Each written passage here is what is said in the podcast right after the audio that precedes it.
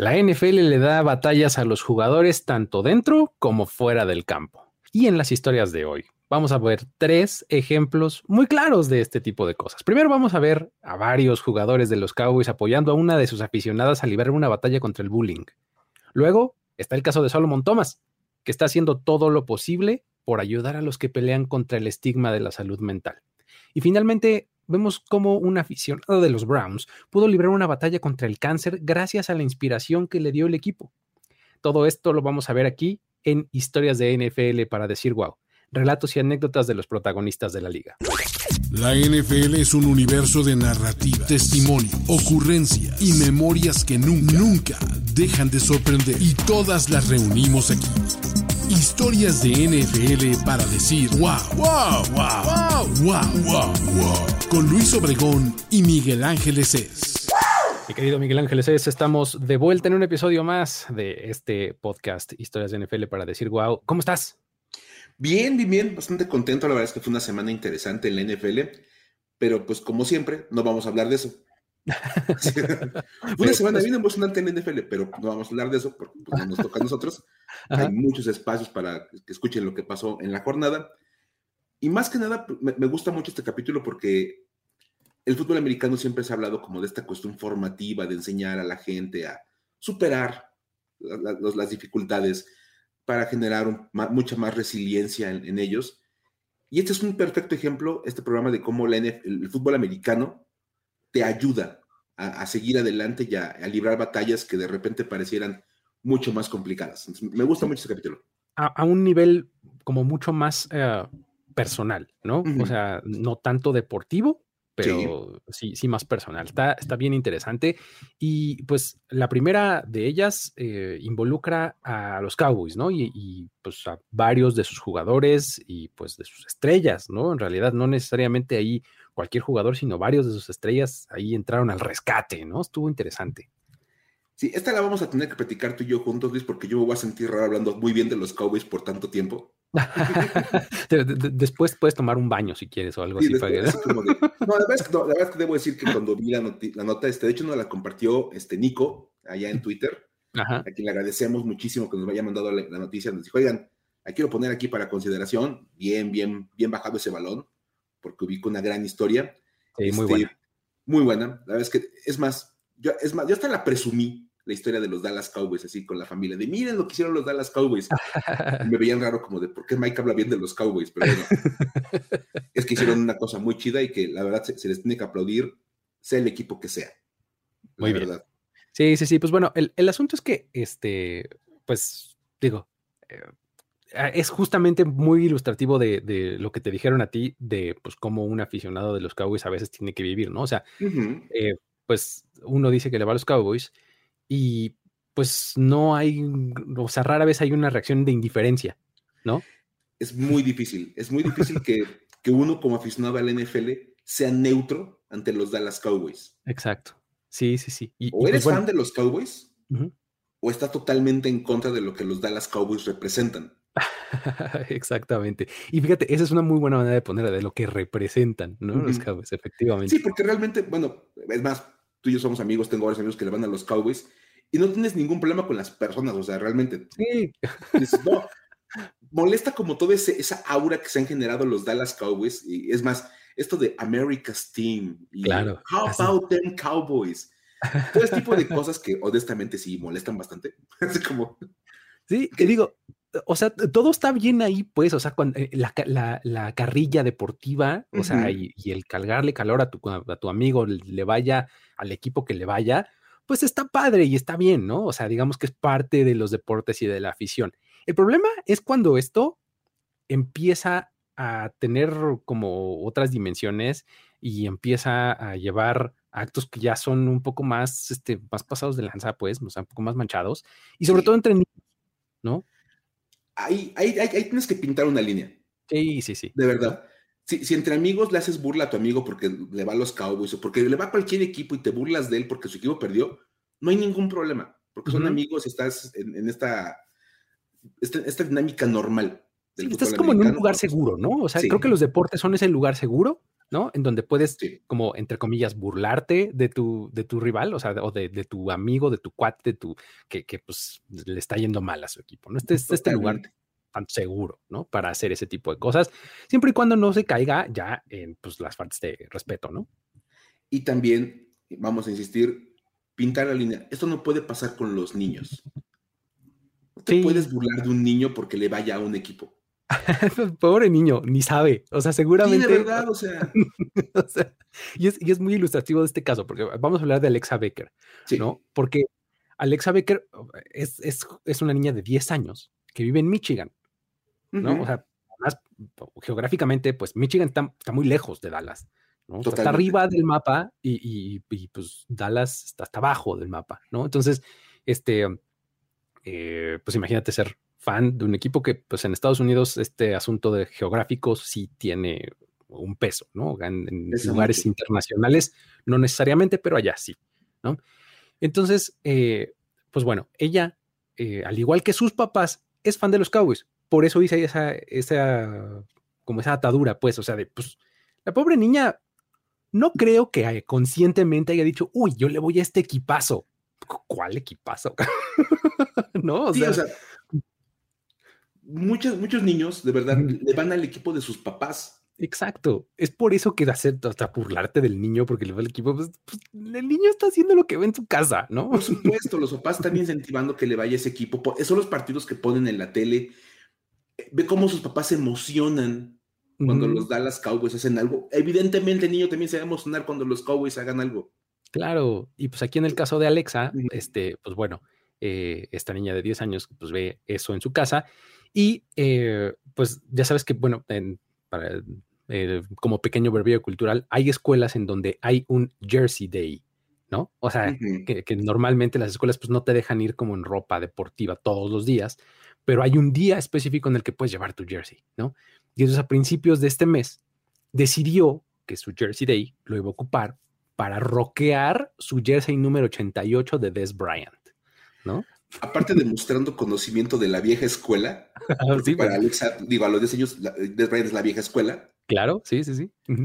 O sea, bien porque te, ves como un aficionado de de veras. Claro. Esos de, de, estirpe. O sea, no ando con el, el, jersey que dice Lamb, no, tengo el que dice Bryant. Exactamente. Eh, y, si me voy un poquito más para atrás, podría ser Antonio Bryant, nada más que ese no fue nada relevante. no, ese nadie se va a acordar. Pero, está bien, está padre. Me gusta la idea de que la niña vaya con su jersey de los Cowboys, de Des Bryant, va bien, a mí me gusta.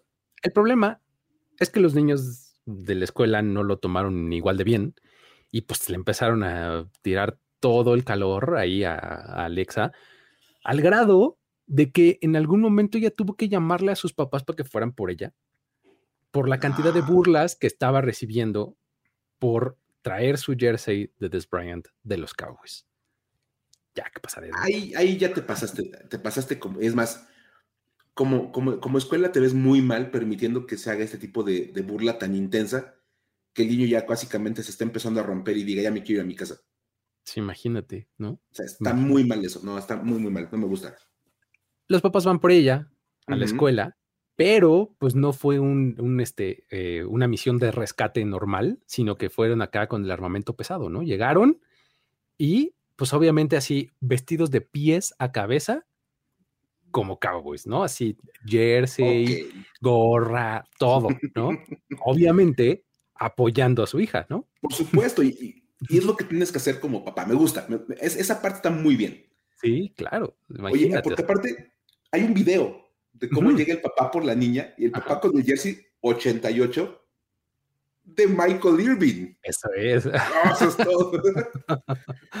me, gusta, me gusta el concepto de papá Michael Irving, hija Des Bryant. Muy bien. Bien, manejado el concepto. El abuelo seguramente traía el de Drew Pearson, ¿no? Pues, oye, una chulada. Por supuesto, por supuesto.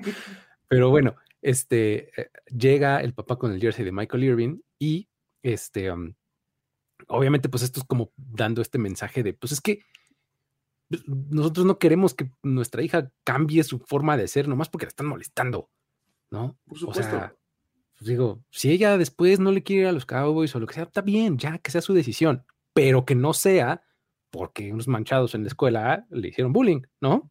Sí, sí, sí. O que no quiere usar un jersey de, su equipo porque le, van a hacer burla en la escuela. Exactamente. Eso no está bien, sí, totalmente. Entonces, resulta que este video que mencionas, Mike, en donde el papá se baja con el jersey de Michael Irving y la recoge y demás, se hace medio viralcillo, ¿no? O sea, llega, le da las vueltas al internet y llega a manos de Des Bryant. Oh, qué genial. entonces aquí es donde se pone interesante la cosa, porque entonces tanto él como los mismos Cowboys, como el equipo, pues eh, empiezan a como a tomar cartas en el asunto, ¿no? Y Bryant, él ves, últimamente es muy, muy activo en redes sociales, en Twitter específicamente. Y entonces manda un tweet y dice, Alexa está por recibir algo especial. Y además de Marcus Lawrence, va y contacta a la familia. Oigan, ¿qué onda? ¿Cómo está la situación y demás? Entonces, este, tranquilos, no sé cuánto, ustedes este, aguanten y muchas gracias por su apoyo, ¿no? Y pues obviamente el equipo ya como tal, así, no se quedó atrás, ¿no? Y le hicieron llegar una caja a Alexa y junto con ella venía un videito. Ok. What's up, Alexa? It's Dak Prescott here, and heard about your story. Just want to let you know when you're a Cowboy fan, there's always going to be haters. So remember to stay strong, wear this gear that we're getting you all over the place, wear it proud, and let them know. Cowboy Nation. Hey, Alexa, Lady Vander Esch. Keep the love going for Cowboys Nation. We're behind you all the way. Don't be ashamed of wearing your jersey. Rock that thing like you, like you own it. Hey, Alexa, we're behind you. What's going on, Alexa? CD Lamb here. I'm, uh, I'm going to ship you out of Jersey. Um, we appreciate the love and support that you give us. Uh, wear it loud, wear it proud, and make sure the haters know that you still rep your boys. Hey, Alexa, appreciate the support. Just want you to know we're all behind you. Go Cowboys.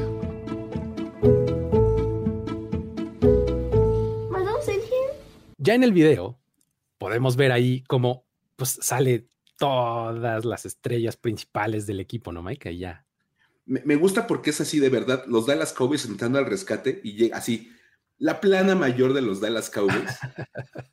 o sea, mandaron toda, así, toda la caballería pesada llegó al, del video. De entrada podemos ver a Dak Prescott, a Leighton Van Der Esch, a Zeke Elliott, a CeeDee Lamb y a Trevon Dix. ¿Ya? Sí, nada más. Pues exacto. ¿Qué, más quieres? Y me encanta porque cada uno sale como con las manos un, jersey de la talla de Alexa. Evidentemente era un jersey para niño o para niña. Y así como de, y cada uno manda un mensaje, ¿no? Como de gracias Alexa por, por apoyarnos y tú eres parte de la Cowboy Nation y tú como tal tienes que representarnos. Y, además todo el mundo diciéndole, eso implica ser fan de los Dallas Cowboys. Siempre alguien te va a tirar odio y no sé qué, pero tú aguanta y represéntanos y no sé qué, ¿no? Es Banderesh, ¿no? El que dice, parte de la, Cowboys Nation es que siempre vas a encontrarte con los haters. Y tenemos que seguir adelante y si, tú tienes que seguir rockeando tus jerseys de los Cowboys. y me encanta porque se puede ver como el jersey que tienen en las manos lo autografían. Claro, es que ese es el asunto. O sea, todos estos jerseys los meten en la caja y Alexa, pues lo que escuchamos un poco al final es, eh, todo eso está aquí adentro, porque Alexa está como recargada en la caja, ¿no? Le dan la caja, se recarga en la caja y se pone a ver el video recargada en la cajita cerrada.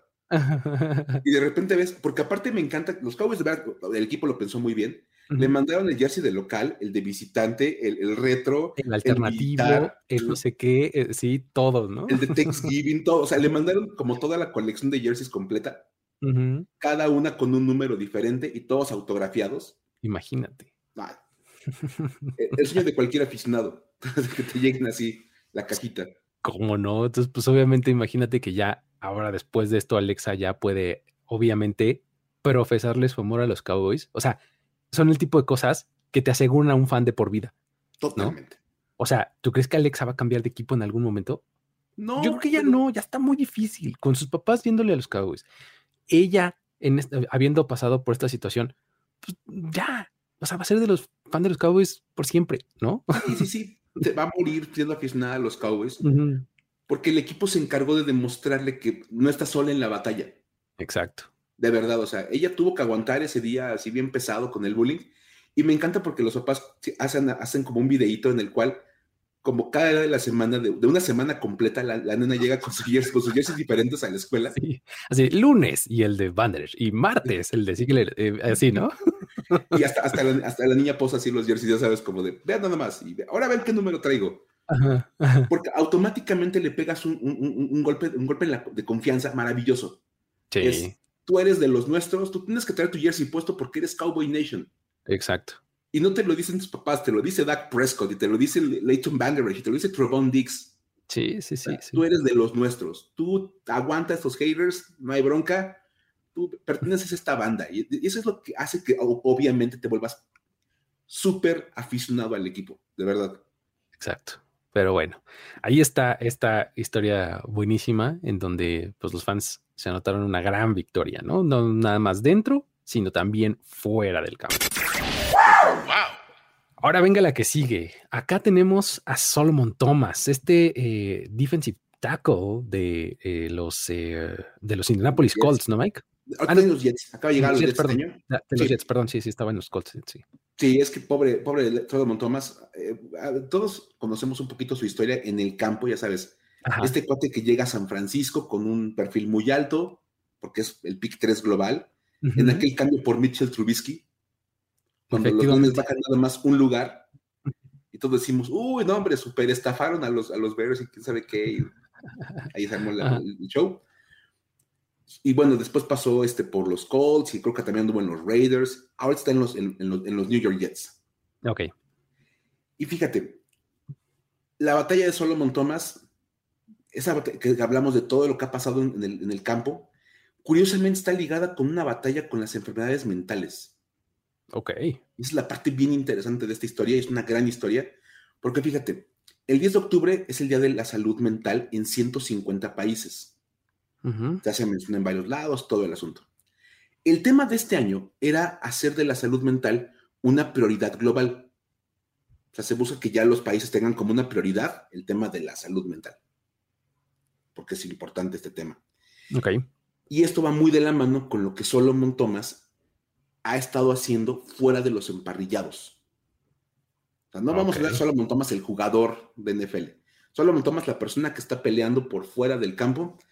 Y es porque Ella Thomas, la hermana de Solomon, padeció de lo que, eh, bueno, de ansiedad y depresión hasta que se suicidó en 2018 a los 24 años de edad.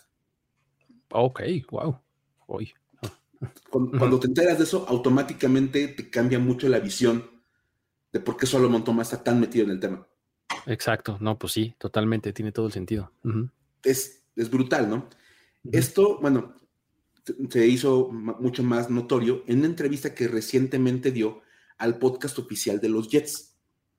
Tienen un podcast y ahí Thomas reconoció que este evento conmocionó a toda la familia de muchas maneras. No es para menos, por supuesto. Por supuesto que no. Entonces, bueno, dice que, es más, hasta ese momento, cuando, cuando ocurre el, suicidio de, de, Ella, él no sabía mucho sobre enfermedades mentales, ya que eran un tema tabú. Ajá. Dice, realmente no se habla de esto. Entonces, y es más, lo sabemos y lo hemos platicado en, otros espacios, el, tema de la salud mental en los jugadores de NFL, pues ni siquiera se toca. Sí, no. Rara vez. no, no se maneja. Y bueno, Dice que incluso un factor que complicó todo es que la gente no entendía las razones del suicidio, porque había mucha falta de información y eso afectaba todo.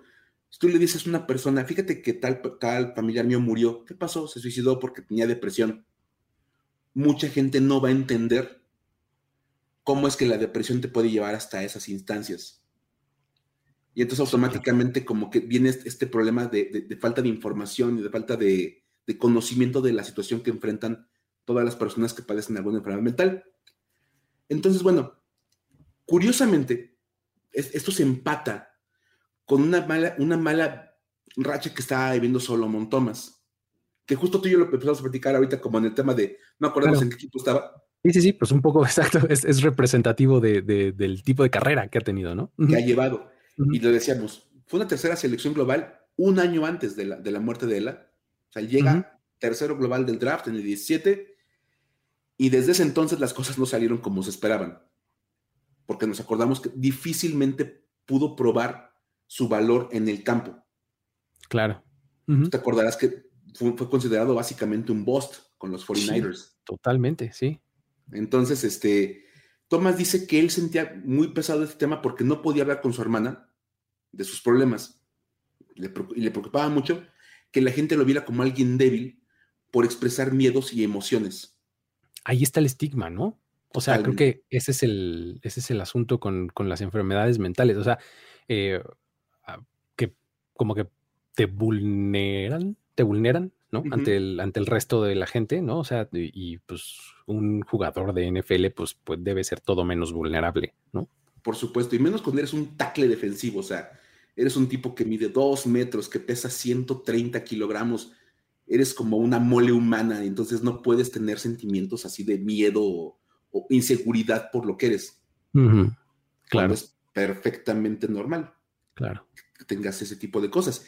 Y dice en esa entrevista que da Solomon Thomas, que por eso tratamos esta historia, por esa entrevista que da en este podcast, que en esa época de después de que, de que lo seleccionen y que le va mal en su primer año con los Niners, era muy complicado para él levantarse, ir a trabajar y obviamente pues jugar bien. Sí, no, pues ya, que vas a estar jugando, que después de trabajo después levantar de la cama, ¿no? Imagínate nada más como, hombre, por favor, me costó un mundo de, esfuerzo llegar a, las instalaciones del equipo. Quieren que sí juegue bien, por amor de Dios. Sí, pues sí. está, está muy difícil. Y una cosa que es bien interesante aquí es que destaca Solomon Thomas que John Lynch es la persona que se acerca a él y le ofrece ayuda. Ok, todavía estando entonces en los 49ers, ¿no? Sí, con los 49ers en su segundo año. Y le dice, ¿sabes qué? Vamos a tener que encontrar la manera de que expreses tus sentimientos.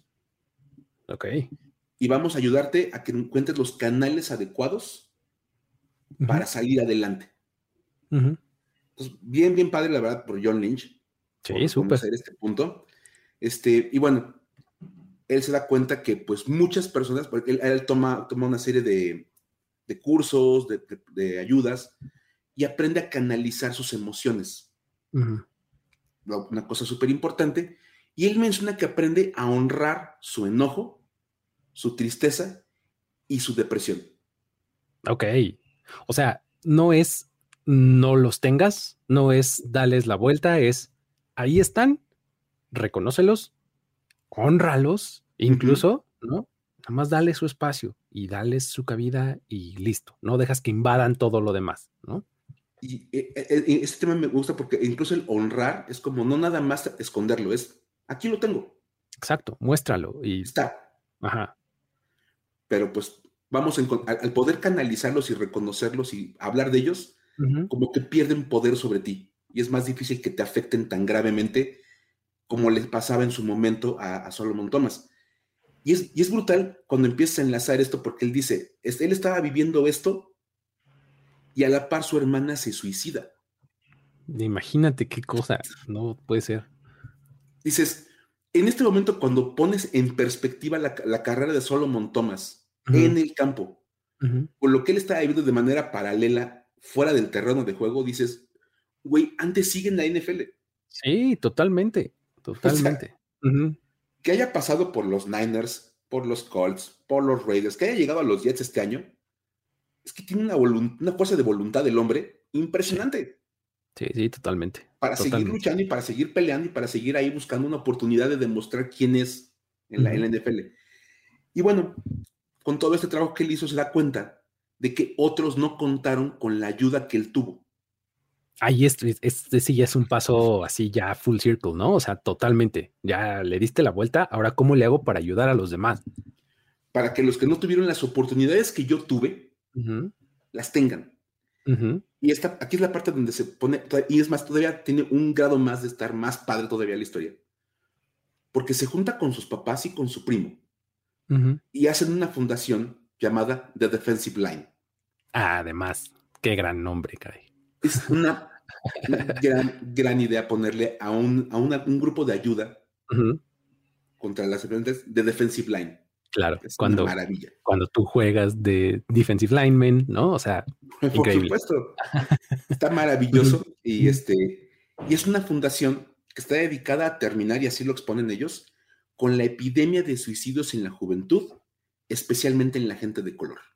Ok, epidemia de suicidios, órale. Está, interesante. Cuando ya te dicen que es una epidemia de suicidios en la juventud, dices, ay, güey. Sí. otra vez, lo que, lo que estado hablando en todo esto, visibilizar el problema. Exacto. El, el ponerte el problema en la cara y decir, mira, esto está pasando y hay, que ponerle una prioridad porque es una epidemia. Entonces ya como que te cambia mucho la perspectiva de las cosas. Y bueno, obviamente Thomas y su fundación han reunido fondos para ayudar a muchísimos jóvenes, este, para visibilizar el problema.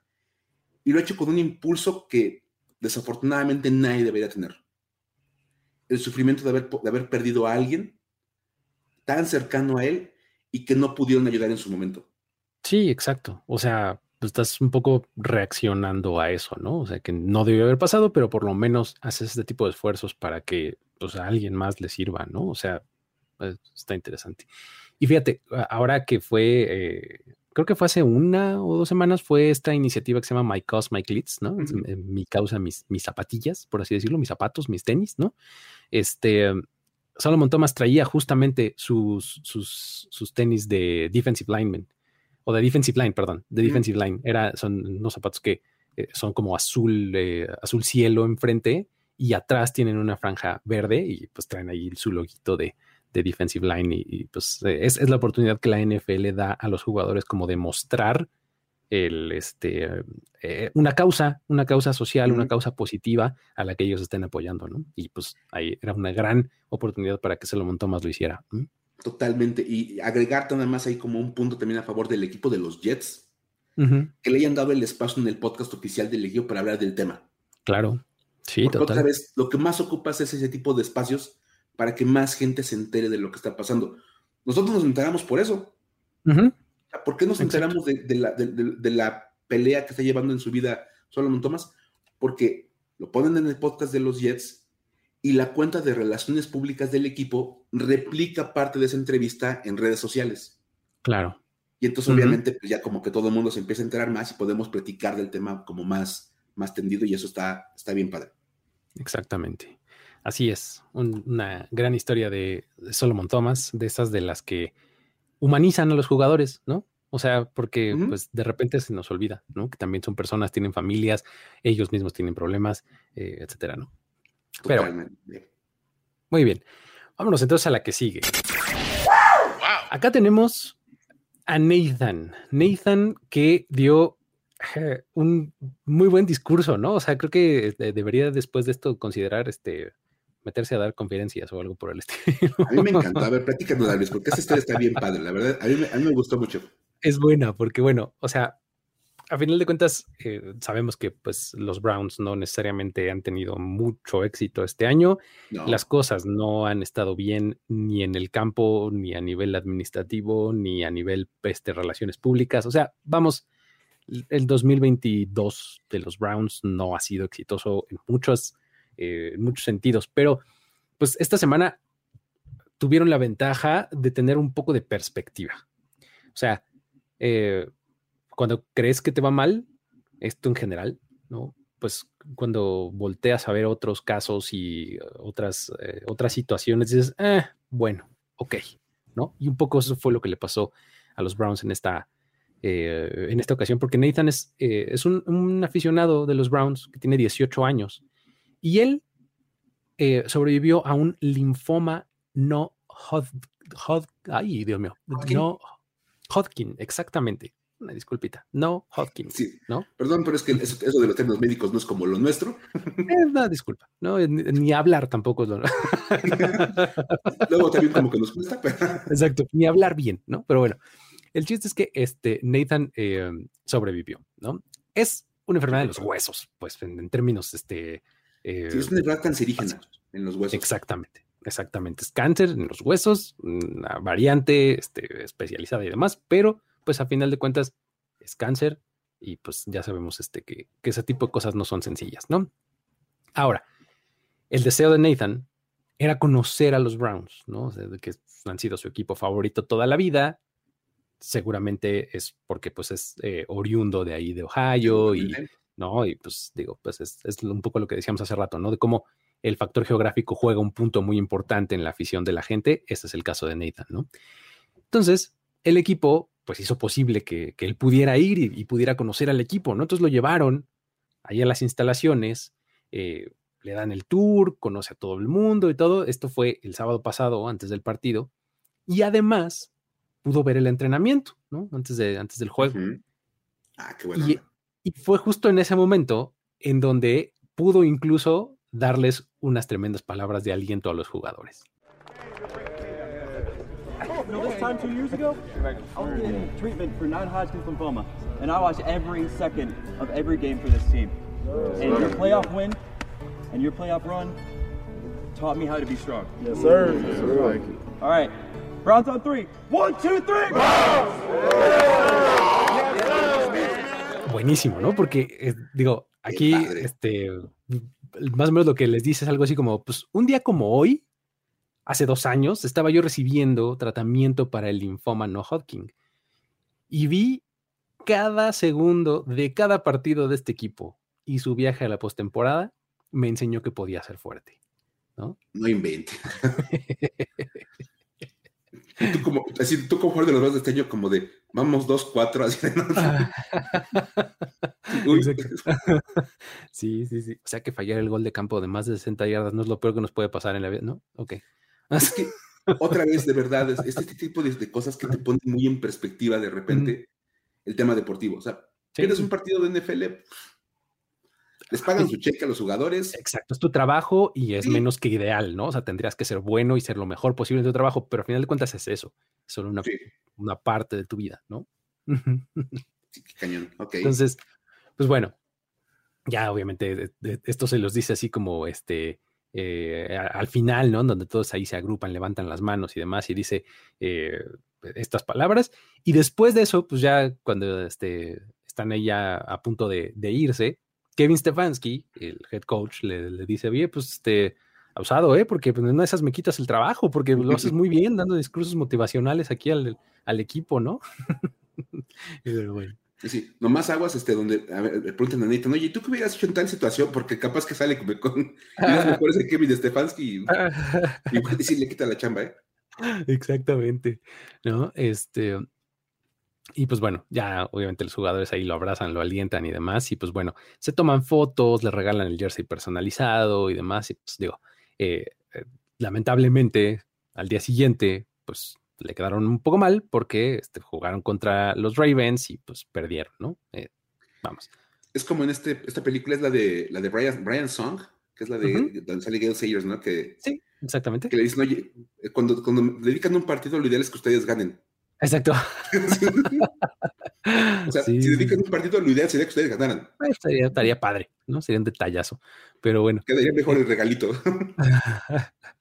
Pero bueno, eh, um, pues obviamente esto lo que nos hace pensar es cómo eh, pues el mismo equipo puede aprender algo de Nathan, ¿no? Y de, de su vivencia. eh, Nos deja claro que pues ninguna batalla está totalmente perdida, aunque ya lo veas totalmente, eh, pues casi imposible. mm, Vale la pena seguir luchando, pues por lo menos para irte así, ¿no? Peleando, ¿no? Está bien padre, de verdad, está bien padre y bueno, al revés, creo que el equipo debería tomar motivación de Nathan y no sí, Nathan del equipo, o sea, de verdad. ujú, sí. Obviamente él- a él le motiva ver a su equipo que le va bien y que llegan a la postemporada y dice, bueno, si ellos pudieron llegar a la postemporada, yo puedo superar esto. Pero luego tienes que voltearlo de, oye, si este chavo aguantó todo lo que aguantó y salió de esta, un 2-4, un 2-5, no es Venga. nada de lo que no te puedas levantar. Venga, ¿no? Exactamente. Más en un año como este, en donde no hay un claro contendiente en la NFL. Totalmente. Pero bueno, muy bien. Ah, ahí está eh, esta tercera historia. Y ahora sí, vámonos a los datos para decir wow. Datos para decir, wow. El primero de ellos nos trae al mismísimo Joe Burrow, ¿no? Burrow. Es tan ice cold Joe Burrow que su apellido es Burrow. y es que, a ver, hemos platicado en este, en este podcast, en estos capítulos previos, ahora que damos los datos para decir wow, de cómo la NFL y cómo los que hacen estadística les encanta encontrar el punto exacto de la estadística donde el jugador queda completamente aislado del resto de los demás jugadores. Exacto, donde lo que estamos viendo es un primero en la historia, ¿no? Porque es que si le buscas vas a encontrar un punto en el cual algo hay que lo hace el único en la historia. Exacto, sí, sí. Y, y este, es un, este es un perfecto ejemplo. A ver, Vamos, venga. Joe Burrow tuvo un partidazo contra los Falcons. Sí, estuvo increíble. Se volvió loco. Lanzó para 481 yardas con tres touchdowns. Completó 34 de 42 pases. Como el Y no- 80%, ¿no? no, tirándole ahí. Ajá. Y no conforme con eso, tuvo una anotación por tierra. Ajá. O sea, literalmente Joe Burrow solo le estaba ganando a los, a- a los Falcons. Los hizo pedazos. Sí, de sí. Este, de hecho, al medio tiempo decían, es que Joe Burrow va en camino a un partido de 600 yardas por pase con 6 touchdowns, o sea, ya sabes, extrapolando y eh, fue un partidazo. Y obviamente, alguien encontró la manera de cerrar la estadística para que aplicara a un first ever. A ver. Y es que ahí te va. Y así lo pusieron en, la- en la- en los datos de la NFL. Joe Burrow es el único jugador en la historia de la NFL, o sea, en la historia registrada de la liga. No era del Super Bowl, la historia registrada. Desde, desde que los Bears empezaron a ganar partidos, y, y- y agarra- iban en primer lugar de la historia con 10, van- 10 ganados. Desde esa época, es el único coreback, único jugador en la historia que ha lanzado para 450 yardas o más, Ajá. con un 80% de pases completos, tres touchdowns por pase mínimo Ajá. y un touchdown terrestre en un mismo partido, Mientras pasaban dos palomas en el, arriba del estadio, ¿no? teniendo como rival a un equipo que utilizaba un ave en el casco. Que viste de rojo con negro. O sea, ¿no? de verdad, casco, o sea, desde- luego lo cierran tanto que sí, de, de verdad. Es más, el, hubo, un, un día que, hablando de los Falcons, Kyle Pitts mete un touchdown. Ajá. Es el primer touchdown de Kyle Pitts en América. Porque había metido touchdown en Londres. tú En Londres, Claro. sí, pues, Vamos. Pero entonces, el único coreback en la historia que ha tenido un partido de este tamaño, o sea, de tanto porcentaje de pases completos, con tantas yardas, con tres touchdowns por pase, con un touchdown por tierra, Joe Burrow. Muy bien. Ahí está, dato para decir wow. Ahora, también está Michael Hartman, ¿no? En esta, en, esta categoría de este de primeros, ¿no? Porque, A pues, ver, digo, él también le dio vuelo ahí a, a la hilacha en el partido contra los 49ers. Anotó tres veces en el partido. Dos fueron por tierra y una fue por aire, ¿no? Por recepción. Otra vez encontramos la manera de convertirlo en el primer algo, ¿no? Y pues resulta que Hartman es el primer wide receiver en la era del Super Bowl en anotar dos touchdowns terrestres y uno por recepción en un mismo partido. Nótese ahí, tip, tip, pues, tip de profesionales. Dicen, en la era del Super Bowl. Exacto, Es decir, esto es como del 66 para acá. Exactamente, de mediados de los 60 finales. O sea para que existe la posibilidad, con un poco de búsqueda, de que del 65 para atrás alguien Ajá. lo haya hecho. Sí, de entre 1920 y 1960, alguien Sí. seguro lo hizo. Pues, pero, como, pero como entonces ya no es el primero, dices, en la era del Super Bowl. Exacto. Ah, entonces, ay, sí, no, sí, sí, sí.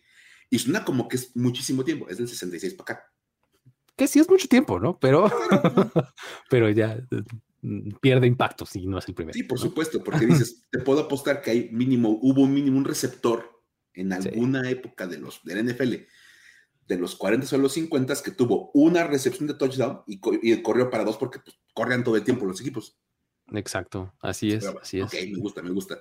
Muy bien. Ahora, para Kenny Pickett, no necesariamente todo es malo, ¿no, Mike? No, para nada, este, no todo, no todo es tener la mano chiquita.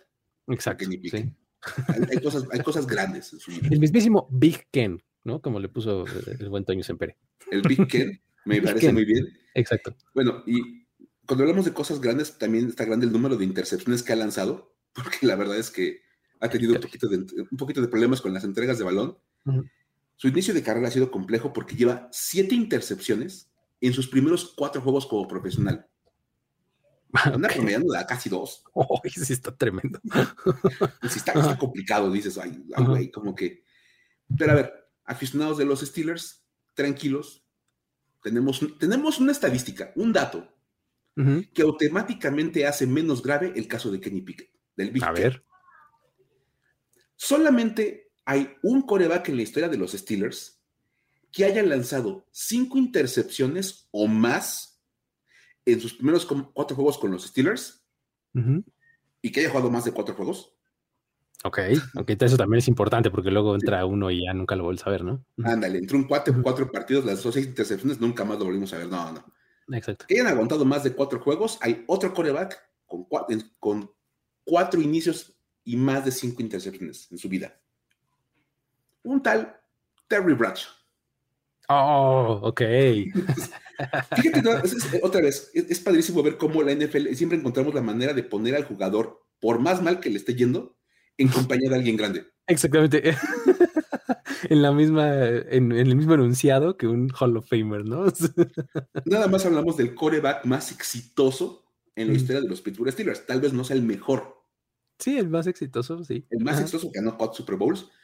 Pero dices, ah, o sea, Terry Bradshaw en sus primeros cuatro juegos como titular lanzó cinco o más intercepciones. Kenny Pickett lanzó siete. No, no pasa nada. el nuevo Terry Bradshaw ha, llegado. Eh, total, es el nuevo Terry, exactamente, va a ganar cuatro Super Bowls. No es que a los fans les dé por extrapolar de esa manera las historias. Si no, hacemos eso nunca. Jamás, hombre. Como cuando se lastima un coreback y entra el suplente y ya pensamos que es el nuevo Tom. Eh, perdón, ya. Empiezo a perdón. y luego Benito aceptan dos veces y comete un fumble. Pobrecito. Sí.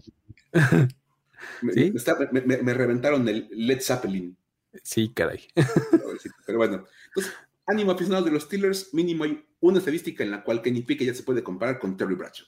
Así es. Ahora, el mismo Monday Night Football nos dejó varias, varias cosas, ¿no? O sea, nos dejó varios datitos bastante buenos, ¿no? Empezando por Justin Fields. ¿no? Justin Fields tuvo un muy buen juego el lunes, fue bastante productivo, ¿no?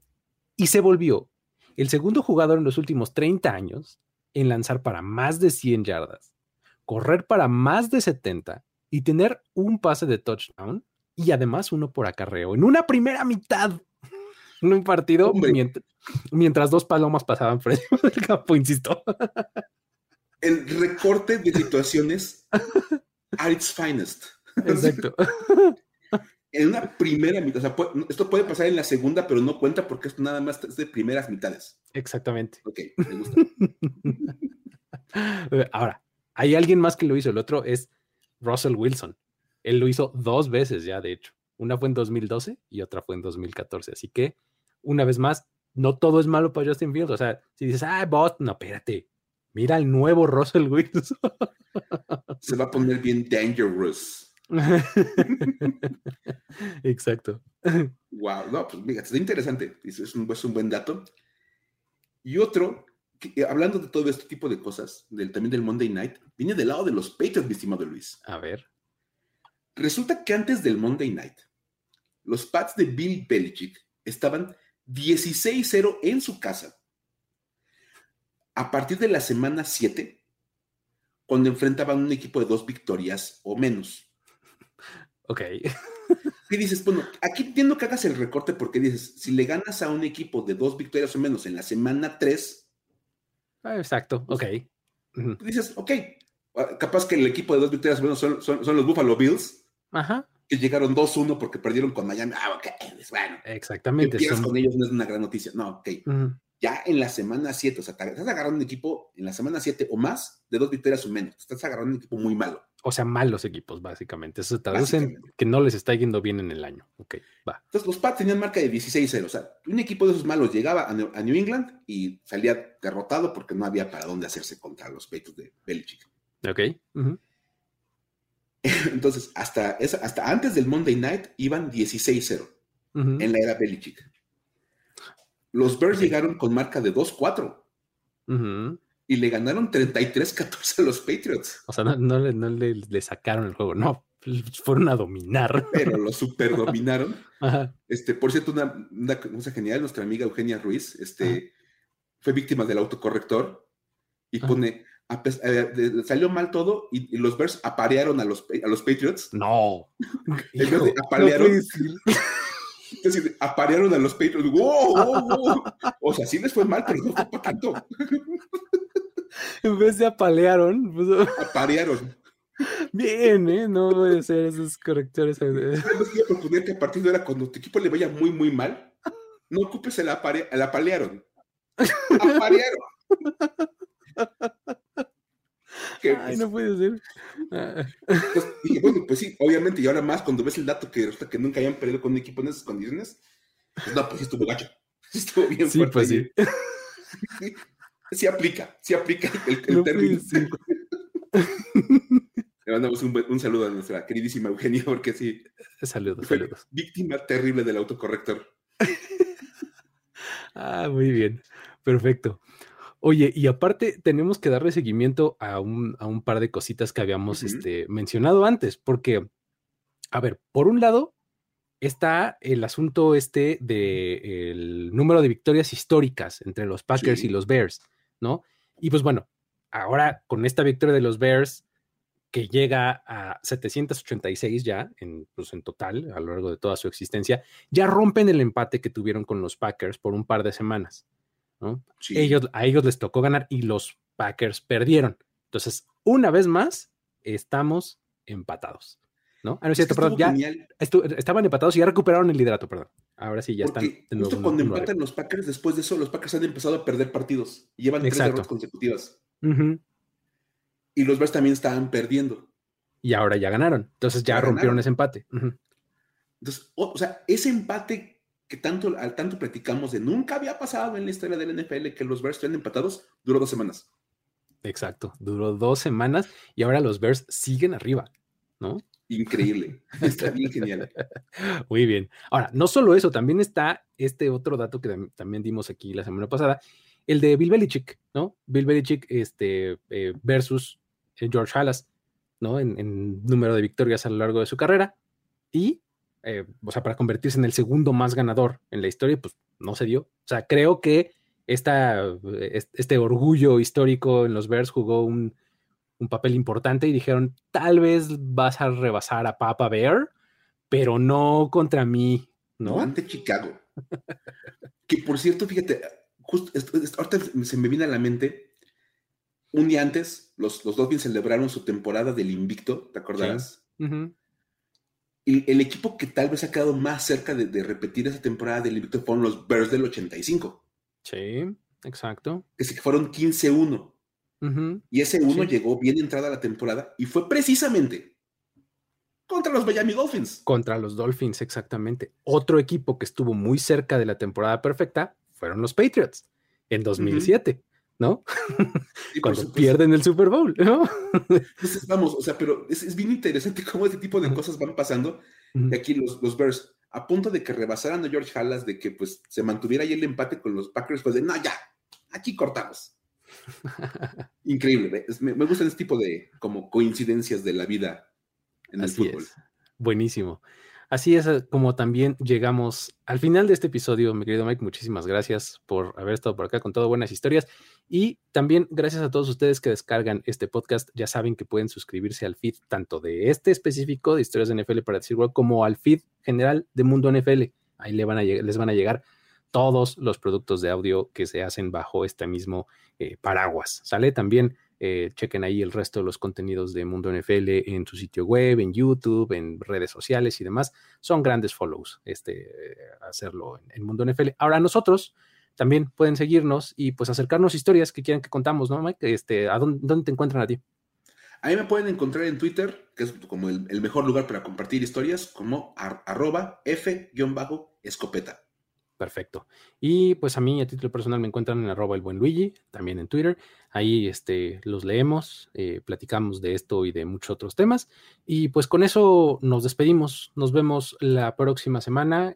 pues eh, fíjate, la próxima semana nos va a tocar en fechas así como festivas de Día de Muertos y demás. Entonces, pues ya estaremos pensando en algo, en una de esas, ¿no? Algo saldrá porque, bueno, sabemos que de repente nos da el hacer como este tipo de paralelismos de la fecha de celebración con este programa. El programa lo permite. Entonces, a ver qué nos ocurre. Algo seguramente saldrá.